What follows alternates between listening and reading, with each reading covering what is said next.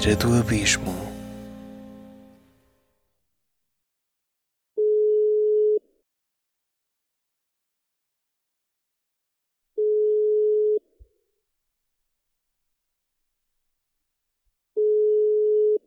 Acabou de ligar para o Inspector Sax.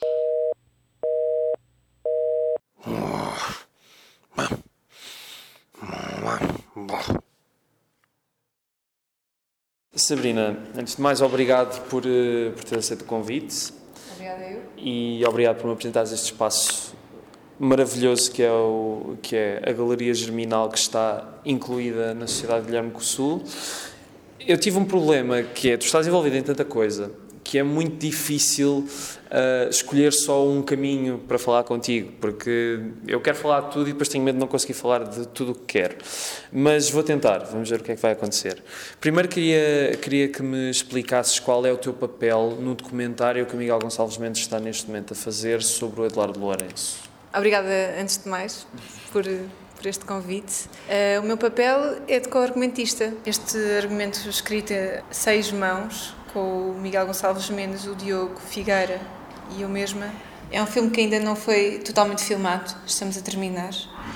Uh, foi um filme feito com um sentido de urgência uh, sobre um grande, nosso maior uh, pensador português vivo, o Eduardo Lourenço, e hum, surge, é filmado rapidamente, surge rapidamente, é escrito muito rapidamente e é uma homenagem a que, que, toma o título do livro do professor, O Labirinto da Saudade, é uma homenagem a um, a um sentido múltiplo de ser português, que traz muitas questões. É um filme que se situa num ponto de reformulação daquilo que é a identidade nacional. É um filme muito preocupado, como é o próprio pensamento do professor Eduardo Lourenço, uh, com uh, a posição de Portugal na Europa e tudo que isso implica, e também sobre a relação de, de Portugal com um, a comunidade lusófona, nomeadamente com o Brasil, que é muito próximo ao professor Eduardo Lourenço, onde ele, inclusive, deu aulas, deu aulas e viveu durante um ano. Um, e este Brasil uh, surge-nos uh, surge pela Adriana Calcanhoto, uh, que canta no filme, surge-nos pelo Gregório de Vivier, que é um jovem humorista que refrescou a língua portuguesa uh, no Brasil, e outras questões. Uh, o professor também, a sua vivência em França, onde uh, deu aulas a maior parte da sua vida, está muito presente também, e a questão da, da literatura que, que ele, por todos os efeitos, ele é um escritor e, e sempre foi uh, um grande uh, conhecedor e escreveu bastante sobre a literatura portuguesa, uh, muito próximo de vultos muito preeminentes quando estava em Coimbra, etc., e se envolveu em projetos coletivos. E um, estas marcas trouxe-as ao longo do seu trabalho, escreveu muito sobre o Pessoa. Uh, escreveu muito sobre o Pascoais, uh, perguntou-se acerca de conceitos que são identitários da, da, cultura portuguesa e da formação da Portugalidade, uma ideia de Portugalidade, como a questão da saudade, etc. E, e estas personagens surgem, uh, a Sofia, que era uma grande predileta, a Lídia Jorge surge no filme, uma das suas referências também, e outras referências suas, uh, o Virgílio Ferreira, uh, o Sena, etc., uh, surgem pelo poder do cinema, pela dimensão fantasmática de poderem surgir enquanto vultos e na presença das suas palavras, dos seus escritos. E o, e o, o filme alheia-se completamente de, das marcas de realidade. pretende ser um filme um, desenformado Uh, é um filme que é difícil de categorizar. Um pouco como todos os outros filmes do Miguel Gonçalves Mendes, não é? Sim, sim. O Miguel eh, é, uma, é alguém que gosta de fazer homenagens, não é? Esta homenagem uh, sucede-se a, a, várias outras e, e, tem sempre a ver e suporta-se sempre uh, com uma relação muito íntima com os sujeitos retratados. Uh, eu acho que o Miguel é muito generoso, francamente, e, e procurou sempre estar à altura de, da pessoa que estava a retratar. E este é um retrato onírico, de alguma maneira, é também para nos, uh, nesta entrada numa dimensão fantasmática, que tem como pano de fundo uh, uma quinta lindíssima, uma, que é um hotel, um palácio na, em Coimbra, uh, onde estivemos todos numa espécie de tempo superior. E, e esta ideia de alinhamento vai estar presente no filme. O espectador entra num universo onírico uh, que se presta a todo tipo de, de, situações possíveis que se sucedem e que não deixam de, de, integrar questões que são reais e que têm a ver com a, com a contemporaneidade e com Portugal dos dias de hoje, mas que também se lançam numa aventura uh, pelo Portugal passado, pelos descobrimentos, pela questão da história, por este Portugal histórico um, do qual ainda temos marcas hoje na nossa identidade enquanto povo, mas também lançando um bocadinho o caminho para o futuro e perguntando um, acerca das questões que, que atravessam a atualidade, a questão da, da União Europeia, a questão do papel da Europa, uh, etc., a questão da moeda única, enfim, são tudo questões uh, que, estão, que estão em causa uh, e, e, que são de mais extrema urgência. E, e, de facto, Eduardo Lourenço tem que ser apresentado às gerações mais jovens. E talvez o cinema, para começar este filme, seja uma porta de entrada fundamental. Eu acho que vai ser um projeto muito interessante. Uh, vai ser para estrear em 2017, 2018? Vai ser para estrear este ano, em setembro, em princípio. O que eu acho mais interessante na vida do, do Eduardo Lourenço é que ele, de facto, além de ser uma pessoa que, que, investigou a fundo a identidade portuguesa e alguns dos maiores autores de língua portuguesa, é um autêntico cidadão do mundo, como tu estavas a dizer. Uh, o que é que foi mais interessante para ti como co-argumentista pegar na vida dele? Qual, qual foi assim, pronto, um ponto maior de interesse para ti neste processo todo? Uh, foi um processo muito acelerado, foi um processo intensivo mesmo. Uh, e, e foi uma, para mim foi uma espécie de comprimido Portugalidade concentrado. A maior possibilidade que este projeto me proporcionou uh, quando, estava, uh, quando estava a ser escrito foi precisamente o ter a, possibilidade de me concentrar e ler tantos autores portugueses e tantas obras diferentes uh, do início do século, do século XX e do século XXI e que me puderam dar uma ideia de, de que temos sempre pensado muito sobre isto e este pensamento tem que voltar a, ao nosso interesse, sem cair uh, numa, nos falsos, e estas questões também nos assolam os dias, que é nos falsos patriotismos, nas questões.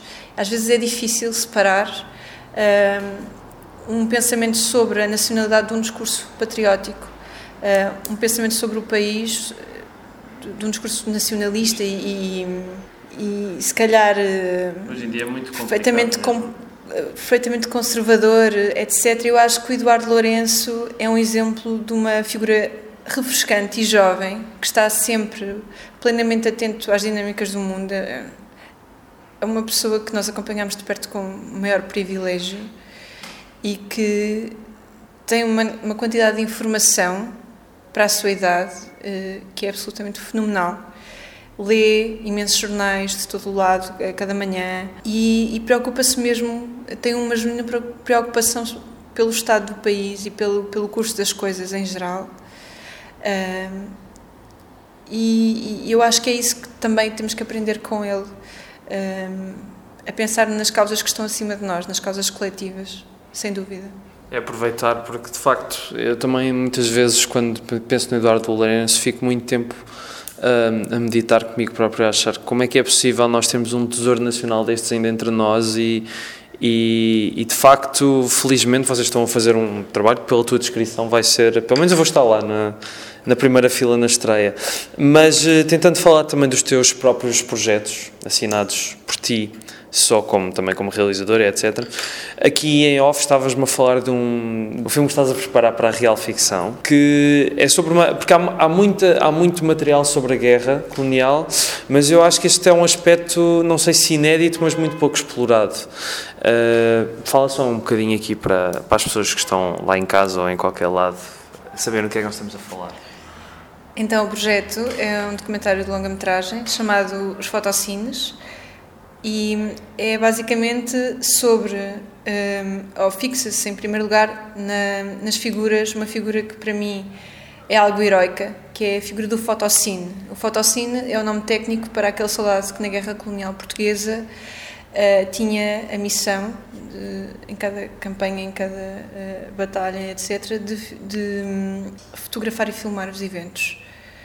E um, este filme surgiu pelo meu interesse uh, ao uh, observar álbuns de ou fotografias isoladas, há pessoas que têm álbuns, isso já depende de, de ex-soldados que por acaso me eram familiares uh, e de perceber que havia uma crueza, havia uma havia uma uma nudez, uma uma explicitude, etc eh, contida nas imagens que as pessoas tinham em casa, ex-combatentes, que estava muito além daquilo que eu, enquanto espectadora, uh, pessoa que consome publicações, imprensa, etc., tinha alguma vez visto sobre a guerra colonial portuguesa. E quis saber porque é que era isso, porque é que havia tanta realidade, tanta, tanta, tanto horror, para todos os efeitos, uh, nos álbuns domésticos das pessoas e, e porque é que ainda se continuava de alguma maneira a branquear uma guerra colonial que durou 13 anos em várias frentes e que traumatizou muita gente. E, e eu acho que existe, existem casos em cada família portuguesa de pessoas que uh, foram altamente afetados pela guerra colonial e eu acho que faz falta à nossa geração uh, saber um bocadinho mais sobre isso. Uh, ter um bocadinho mais de noção daquilo que foi um, ehm, o horror que as pessoas experienciaram pessoalmente e o estado que muitas vezes deixou muitas marcas, o estado de alerta e de pânico que, que, muita gente ainda carrega consigo. E estas fotografias, não querendo explorar essa dimensão de trauma coletivo por aí além, mas, eh, mas mais pela questão da, da própria fotografia, eh, era, era exatamente isso que eu queria que eu queria registar. E eu tenho que deixar isto como nota porque é uma preocupação que me acompanha muito ao longo deste processo, que é um processo muito demorado de pesquisa, mas o meu objetivo com, com o filme é falar sobre a alteridade da fotografia, o outro eu que se foi convocado uh, por, pela necessidade de combater, por um lado, e portanto rejeitado num futuro quando as coisas uh, mudam, Uh, e também, além de falar, obviamente, de uma guerra uh, que a maior parte das pessoas era contra, não é? Ehm, e, que, e, desse, e dessa violência sobre os corpos, que é ser mandado para o meio de um estado de guerra uh, por um Estado, não é? Que nunca mais te devolve aquilo que tu perdeste, que é muita coisa. E, não tem uma bastante universal, não é? Quer dizer, fala desta guerra, mas podia ser para qualquer outra, não é? Para, para todos os efeitos, sim, mas em relação ao caso português. Não um, está muito desenvolvido, se calhar. Eu gostava mais, eu gostava de falar disto do ponto de vista dos, dos testemunhos que estão vivos ainda e que eh, rapidamente nos vão deixar porque as, as gerações progridem, o tempo passa, etc. E eu queria falar com pessoas. O, o filme é, é aquilo que eu chamo um filme de mãos, porque não querendo não querendo ser uh, invasiva para com ninguém, uh, aquilo que eu eu abstenho bastante de recolher rostos de pessoas que são facilmente transfiguráveis pelos estados de emoção, etc. E prefiro que as pessoas me guiem pelas suas próprias fotografias com as suas mãos e com os seus dedos e naveguem entre elas apontando uh, e falando sobre elas mais do que qualquer outra coisa. E também quero falar sobre a relação que é uh, guardar ou não imagens uh, de um momento onde não queríamos ter estado, que não queríamos ter vivido, que só queremos, só queremos esquecer, etc. Na maior parte dos casos. É, é basicamente disso que se trata, fazendo o elogio à figura do Fotocine, que era algo heroico, porque carregava duas armas para todos os efeitos, não é? Que é a arma com que se defendia e a arma com que documentou a veracidade dos acontecimentos, que era a câmara fotográfica ou de filmar, fotocine, porque eles tanto fotografavam, não é, tudo em película, como uh, filmavam uh, 8mm, etc.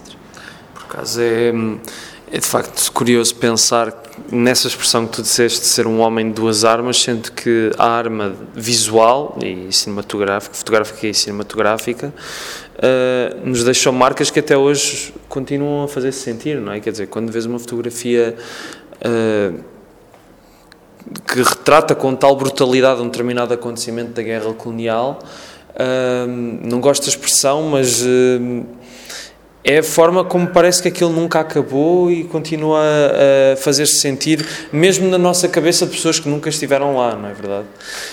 Um, tu, tu tens algum. Já conseguiste falar com alguma dessas pessoas, que, com algum desses testemunhos e o que é que essas pessoas têm dito? Como é que tem sido a reação? É, essa é uma, uma grande questão, porque essa é uma questão que me acompanha muito, permanentemente. Um, como digo, esta, esta ideia surge há uns anos atrás, talvez 2013, a altura em que eu estava a, a, digitalizar os álbuns da minha família. Estava em casa de um tio, um tio avô, que foi à guerra e, e tinha. E ele é, por norma, uma pessoa bastante extrovertida. E pela primeira vez eu vi-o debruçar-se eh, em contemplação, silencioso, mudo, na, sobre um álbum que, que eu não percebi bem o que, é que era até ao momento em que percebi que era realmente o seu álbum da guerra.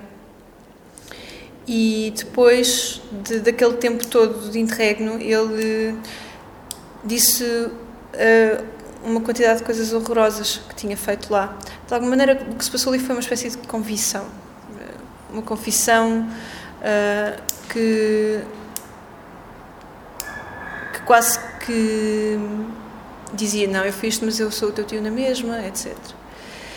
E aquilo pareceu-me um fenómeno interessante. Uh, tive a certeza que muita gente quereria falar sobre as coisas que, que, experienciou, que é a primeira forma de pedir desculpa a si próprios, de alguma maneira, não é?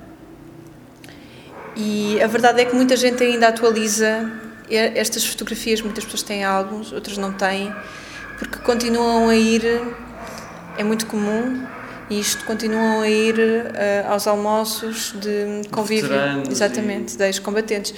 E, e por isso, nessas ocasiões em que as pessoas têm uma camaradagem incrível, porque no fundo foi, foi da defesa da vida em comum o que se tratou lá e ficam com laços e com uma unidade para sempre que nós nunca vamos conseguir perceber. Eh, e mesmo que estejam afastados ao longo de um ano, quando voltam a reencontrar-se, ou mais tempo do que isso, mas quando voltam a reencontrar-se, existe, existe este laço incrível de uma amizade sem paralelo. E, e estes fenómenos também uh, me interessavam imenso e eu achei, e eu tenho falado com muita gente uh, acerca disto, se pessoas que progrediram na carreira militar uh, têm uma certa imunidade uh, e não desvelam tanto sobre a sua dimensão uh, mais afetiva e psicológica, as pessoas que foram convocadas muitas vezes muito novas para a guerra e que passaram lá algum tempo e sem grande preparação prévia, têm, por outro lado, muita sensibilidade falar sobre este assunto e, é muito fácil que se, se, tornem muito emotivos rapidamente e que, que e que falem uh, das coisas mais extremas e, e, experiências mais limite que tiveram. E essa é a parte que, em que eu tenho mais atenção. É exatamente isso que eu não quero explorar. Eu não tenho qualquer interesse em fazer um filme uh, que vá relembrar aquilo que as pessoas quiseram durante tanto tempo esquecer.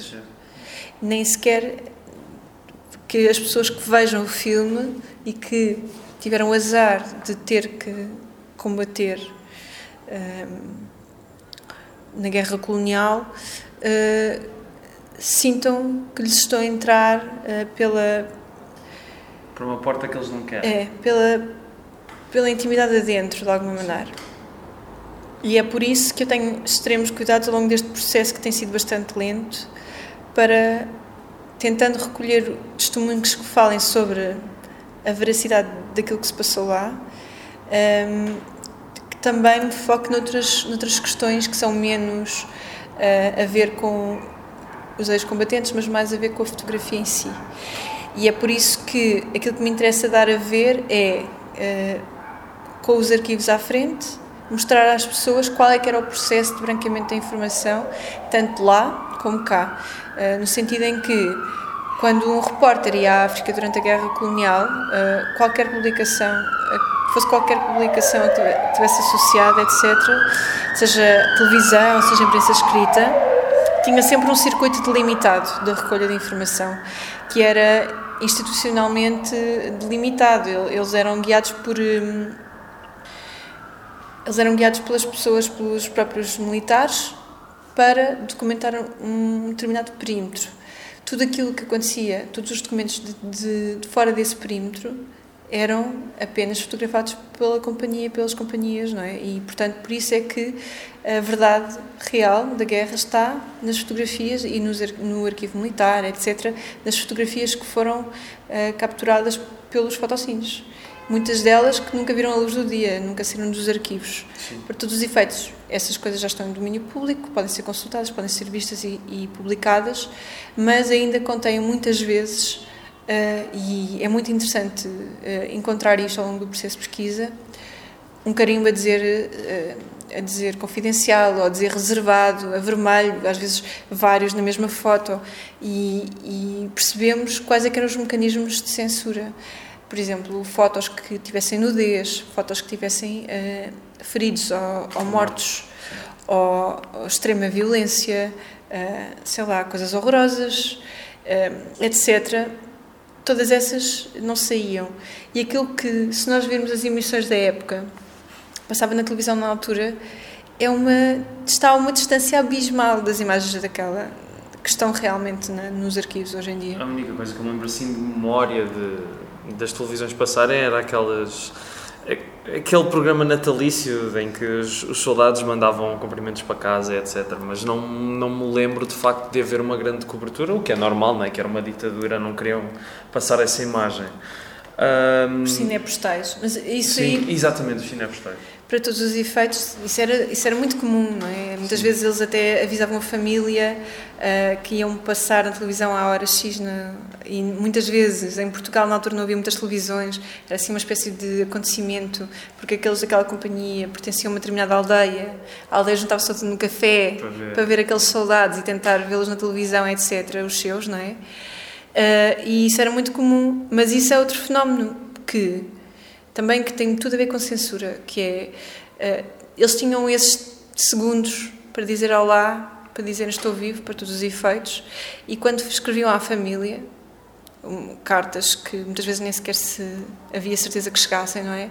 Mas nessas correspondências também existe um branqueamento que é auto-induzido, não é? Claro. É dos próprios soldados. Eles queriam mesmo descansar a família. E todas estas, todas estas dissoluções daquilo que é a verdade da guerra, daquilo que se passa realmente lá, eh, por qualquer motivo que seja, eh, acabavam por não plantar efetivamente em quem estava cá uma noção real daquilo que estava a passar lá. E por isso é que eu acho que continuaram a ir, continuaram a ir tantos jovens, muitos da mesma família, para a guerra. Sim, porque passava uma imagem que de facto não. Eu, quando estava a dizer que, que os temas que tu estás a abordar são um bocado universais, não, não é dizer numa perspectiva de que o teu filme não é original, nada disso, acho muito pelo contrário. Uh, mas de facto são, são situações que em todas as guerras se repetem um pouco, não é? A questão de, de se iludir as massas para uma determinada situação.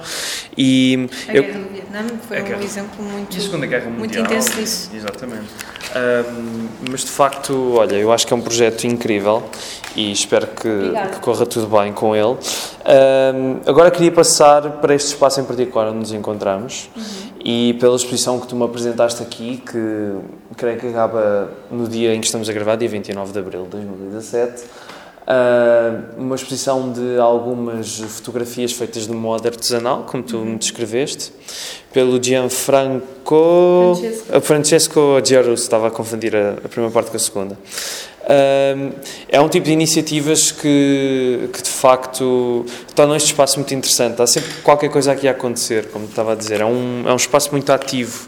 Ah, e, e vai, e consta que vai haver aqui um, um festival, não é? Aqui uma coisa assim para breve, creio eu, muito, muito para breve, é o Festival Reverso. Não sei o que é que podes falar eh, por agora sobre isso. Nós estamos aqui na Galeria Germinal, que é a Galeria da Sociedade Guilherme Consul. A Consul é uma associação que já tem mais de 130 anos de atividade e que eh, tem desde muito cedo estado ligada a várias artes, com especial ênfase na música e no teatro, mas que eh, recentemente tem coletivos ligados a todos os tipos de artes visuais, a questão do cinema e do vídeo, eh, estão aqui representados pela colaboração da Paula do Walsh e da White Noise e também da Germinal. Eh, temos aqui desenvolvido alguns programas de, temos de, de cinema e de vídeo, alguns, algumas parcerias com festivais, nomeadamente o, o Oblíqua, o Festival de Cinema Experimental e Videoarte, que acolhemos o ano passado. Tivemos aqui vários tipos de iniciativas um, de exibição gratuita de, de filmes obscuros, nomeadamente pela mão da White Noise, coisas em que coisas que nós achamos que, que não, não têm espaço em Lisboa para ser mostradas e que gostávamos de ver e gostávamos de ver em sala. Trazemos para aqui, para o auditório Raul Solnado e convidamos toda a gente a juntar-se a nós, muitas vezes em conversa, bebendo um copo, a seguir, falando do filme, tendo sempre uma folha de sala, que, que uma escrita original nossa, seja de quem for, ligada aqui a estes coletivos, para eh, dar um bocadinho o contexto do filme e pronto, tentamos fazer sessões personalizadas, trazer cá pessoas para falar um bocadinho sobre a sua experiência também. E é isso que vai acontecer agora no Festival Reverso, um, que é a terceira edição. É um festival que coordena todos os coletivos da COSUL uh, e há uma explosão de vida neste sítio, como não há nunca ao longo do ano. Centenas de pessoas passam pela COSUL. Uh, é, o seu nome completo é Reverso Encontro de Autores, Artistas e Editores Independentes. Tem muita ênfase na literatura, existe declamação de poesia, uh, existe, existem exposições de trabalhos gráficos, existem uh, debates sobre tradução, sobre edição, a presença de escritores e depois existem acontecimentos musicais, acontecimentos um, um, ligados às artes plásticas e acontecimentos ligados às artes visuais pela mão da, da Germinal, da White Noise e da Paula do Walsh.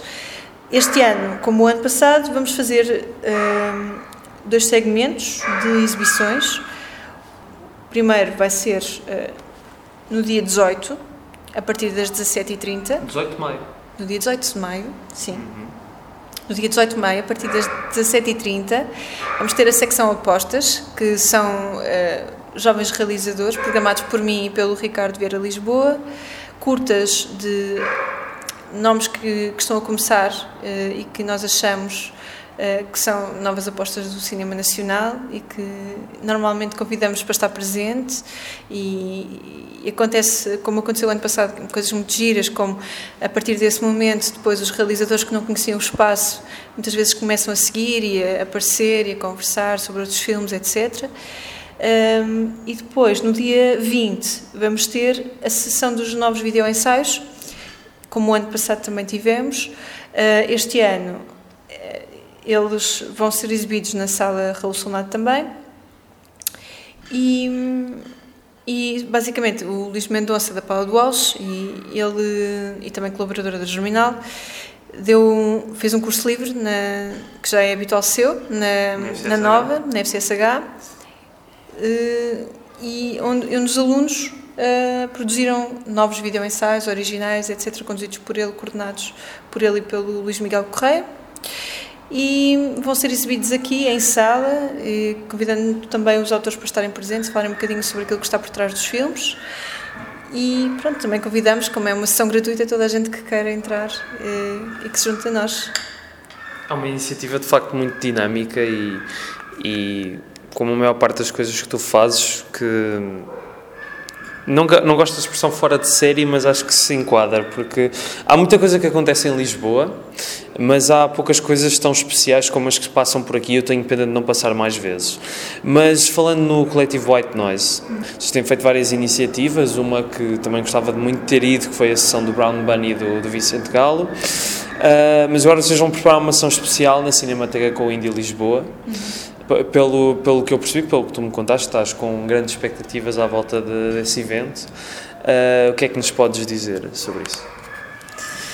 Um, quando a emissão foi para o ar, o evento já se passou Exatamente. com pompa e circunstância, como se espera. Então podemos já falar numa perspectiva de futuro. Correu muito bem, não foi, Sabrina? Foi... Correu muito bem, foi extraordinário.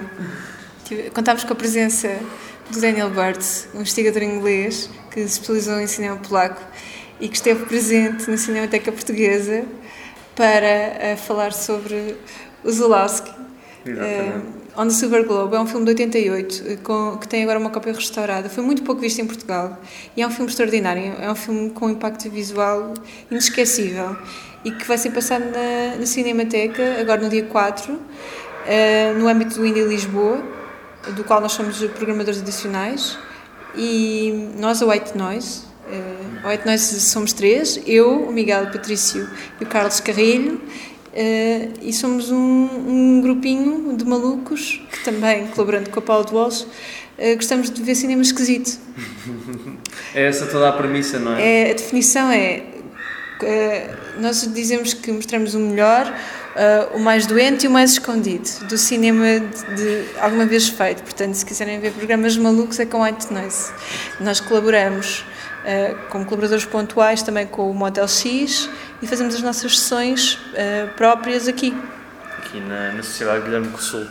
Olha, muito bem. E falando de outra iniciativa de cinema com que tu estás envolvida, que é o Ciclo Género e Identidade, que, que, está, que está no Nimas todas as quartas, não é verdade? Quartas, terças? Não é todas. É de vez em quando. De vez em quando, às quartas-feiras, até julho. E tem uma seleção de filmes bastante diversa e e, e, muito bem muito bem muito bem escolhida porque vai a vários polos do cinema e consegue falar de vários temas em, à volta do, do, do centro da, da, vossa questão. Foi muito difícil para ti. Foi, aliás um, o que eu queria perguntar primeiro é se foste só tu que escolheste ou foram várias pessoas uh, não. Uh, esta é uma iniciativa do Instituto de História da Arte da Universidade Nova do qual eu faço parte uh, e do qual fazem parte também o Luís Mendonça uhum uh, o Bruno Marques e a Mariana Gaspar, que são uh, os meus uh, co-programadores neste ciclo. É uma, são duas meninas e dois meninos a disputar sobre questões de género e é uma programação coletiva com umas coisas, com as melhores coisas, na minha opinião, na vida. Um, e uh, sim, uh, é bom debater sobre estas questões que para nós são essenciais na sociedade contemporânea, para a construção da sociedade. E, e, quisemos fazer um ciclo em que pudéssemos, ao longo de várias fases, abordar temas que vão desde definições de feminino, subjugação, violência e todo o tipo de. Questões ligadas aos preconceitos de género e de identidade, uh, à procura de definições mais amplas e mais livres, na companhia de pessoas que são, sempre, porque temos sempre convidados, dois ou três convidados por sessão, para debater os filmes em questão, depois do, da sessão.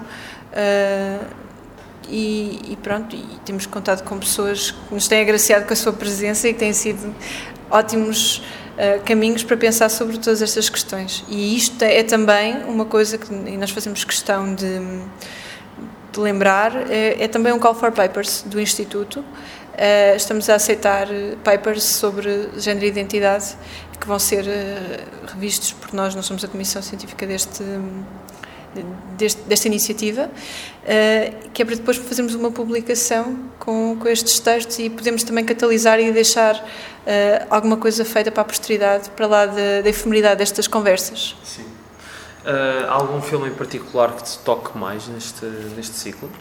O meu filme preferido de toda esta programação é talvez o próximo, de dia 10 de maio, O Diabo é uma Mulher, de, do Sternberg, que é um filme clássico, é um dos grandes filmes emblema da, da, da mulher. Marlene Dietrich. É, a, mulher, a Marlene Dietrich é assim um, um filme definidor uh, dessa femme fatal uh, com uh, gélida e intransponível que é a Marlene, para sempre icónica.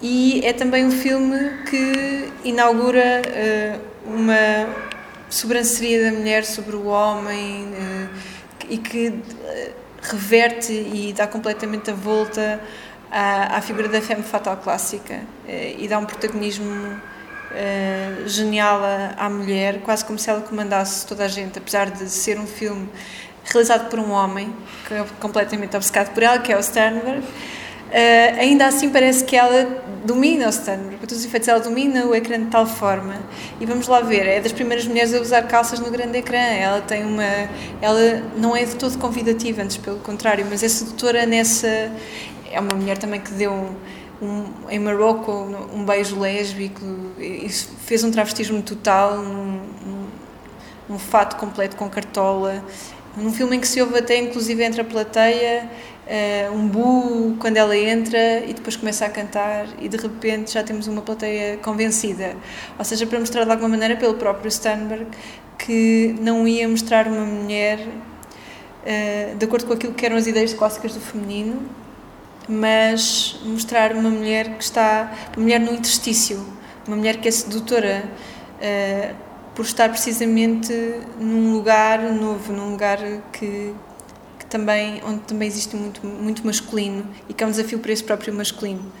Eu lembro-me de um filme que eu adoro com ela, que é, que é o do Holland One, um, que é o Manpower também, em que ela tem um papel extraordinário, a Dietrich, e para sempre inesquecível. É uma das minhas grandes preferências no cinema. E também da Inês Lourenço, que é da Paula Walsh, que vai estar a, a comentar o filme, uh, entre outros convidados. Vai ser uma sessão que só de meninas e portanto faz todo o sentido vai ser incrível mas faz todo o sentido e de facto a Marlene Dietrich também é uma é uma daquelas figuras icónicas que também sempre me impressiona. É, é de facto aquele, os filmes dela, principalmente este e filmes como Morocco ou mesmo o, o Expresso de Xangai, sempre, sempre que há uma aparição dela nos filmes do Sternberg ou nos dois ou três filmes do Lubitsch que ela fez, de facto são. Tu pensas, isto parece que foi feito, em termos de rebeldia, parece que foi feito hoje que na altura era uma, uma figura como a Dietrich de facto era única e de facto ainda hoje Só a Greta Garbo talvez tenha sido a única Sim, figura mas é diferente, é diferente, quer dizer, eu creio que a Greta Garbo, do que eu conheço dos filmes dela, uh, a partir do momento em que ela começa a falar nos filmes, a coisa atenuou um bocadinho.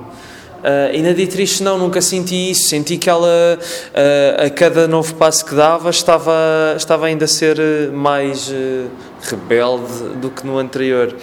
E de facto, O Diabo é uma Mulher é um filme incrível. E vocês têm outros filmes, o do Lubitsch também, o Uma Mulher para Dois, o filme do Mickey Naruse. É um ciclo que tem de tudo para todos os gostos. Uhum. e pronto, não sei se queres dizer mais alguma coisa, estamos prestes a acabar. Eu vou falar de, de duas coisas vou falar de um programa no qual uh, eu estou também envolvida neste momento em, programação adicional, que é com uns miúdos muito simpáticos em Barcelos, uh, que se chama Marte, que é um encontro de artes visuais, organizado pelo Artur Durão, muito interessante, e no qual uh, eu faço uma espécie de extensão adaptada deste ciclo, de género e identidade, levando filmes que têm a ver com estas problemáticas, problemáticas queer, transexual, transexualidade, um, etc, etc, e que vão contar este mês de maio também, com o comentário do, do Luís Mendonça e do Ricardo Vieira Lisboa. E depois, quero falar também de uma iniciativa que está a entusiasmar muito outra pessoa que tu conheces, que é o Francisco Rocha, ah, do sim, My sim, 2000 sim. Movies.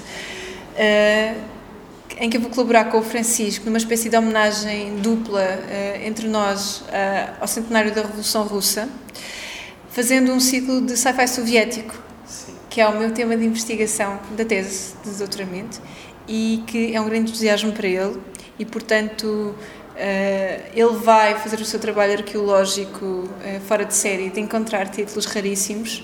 E, e para eu... além dos Tarkovskis desta vida, não é? Não, vamos mais. mais sim, uh... sim, muito além do. Ah, além, sim. para a frente e para trás. Estou a dizer é que muitas vezes na, na, ficção científica russa as pessoas que não conhecem muito reduzem só ao Solaris e ao Stalker. Não. Estou a dizer é que há um mundo para descobrir, isso de facto é incrível. A ideia é nós tentarmos, pelo menos para começar agora, do ponto de vista soviético, dar um bocadinho do retrato daquilo que foi a ficção científica, que é uma coisa que também me ocupa muito, os estudos da, na guerra uh, fria. E, portanto, ver o que é que a corrida espacial uh, fez ao cinema, tanto de um polo ideológico como do outro. Uh, na América já sabemos que é a explosão da série B é? e da literatura fantástica e que já existia, não é? Mas que se explode completamente. Teve uma outra, uma outra... e, que, e que nos deu coisas extraordinárias e, e, que trouxe ao espaço doméstico esse entusiasmo pela corrida espacial e por tudo o que tivesse a ver com o universo do cosmos. E do outro lado da ideologia, não é? Eh, na, na União Soviética tínhamos o mesmo a passar-se, mas por causa de todas as questões e mais algumas, muito mais contido e talvez nos tenha sido muito menos próximo. Uh, e, e, temos pouca percepção, como estavas a dizer, daquilo que se passou lá. No entanto, a verdade é que, muitas vezes não traduzidos, existem N títulos absolutamente incríveis eh, de filmes que têm a ver com esta uh, questão, a questão espacial, que, que é a saída do homem da Terra, não é? E, e, uma coisa perfeitamente nova nesta altura, muito mais banal para nós hoje em dia. Exatamente, mas. Mas que nesta altura convoca uma série de questões filosóficas e existenciais que são tratadas nestes filmes. Às vezes o Chico põe coisas lá no, no blog, mas agora vai ser de uma forma organizada, com textos meus e a ver se conseguimos também fazer coisas em sala, um bocadinho assim, off the record, mas pronto, tem que haver um bocadinho de, de, espírito punk nestas coisas, como Sim. há aqui sempre, não é? Tudo que é para dimensões didáticas e pedagógicas, etc., informativas da comunidade em geral, Uh, pronto, nós admitimos que somos uns piratas e uns punks, mas fazemos as coisas e eu acho que é importante isso. É a única maneira de levar informação às pessoas, não é? Information uh, wants to be free. Exatamente. Mas, uh, olha, falando de ficção, ficava aqui a falar de ficção científica durante horas, que é uma das minhas paixões, mas já te, já te tira muito tempo de vida e está um dia lindo, vai aproveitar. E Obrigada. muito obrigado, Sabrina. E olha, eu sei que isto é só uma pequena parte de todas as coisas em que tu estás envolvida mas creio que já dá para dar uma ideia de que tu, tu estás em todas, basicamente. e pronto, olha, muito obrigado. Obrigada eu, Rui. Boa sorte com o teu programa. Boa sorte com o teu programa. Boa sorte com o teu programa. Boa sorte, com o teu programa. Boa sorte com o teu programa. Boa sorte com o teu programa. Boa sorte com o teu programa. Boa sorte com o teu programa. Boa sorte com o teu programa. Estou.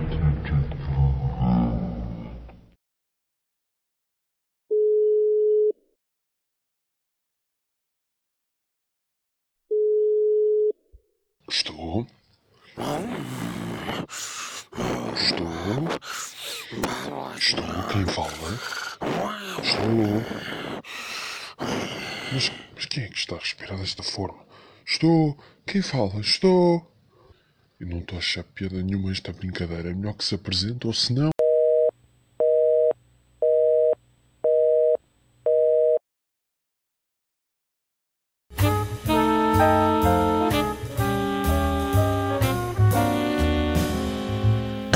Do abismo.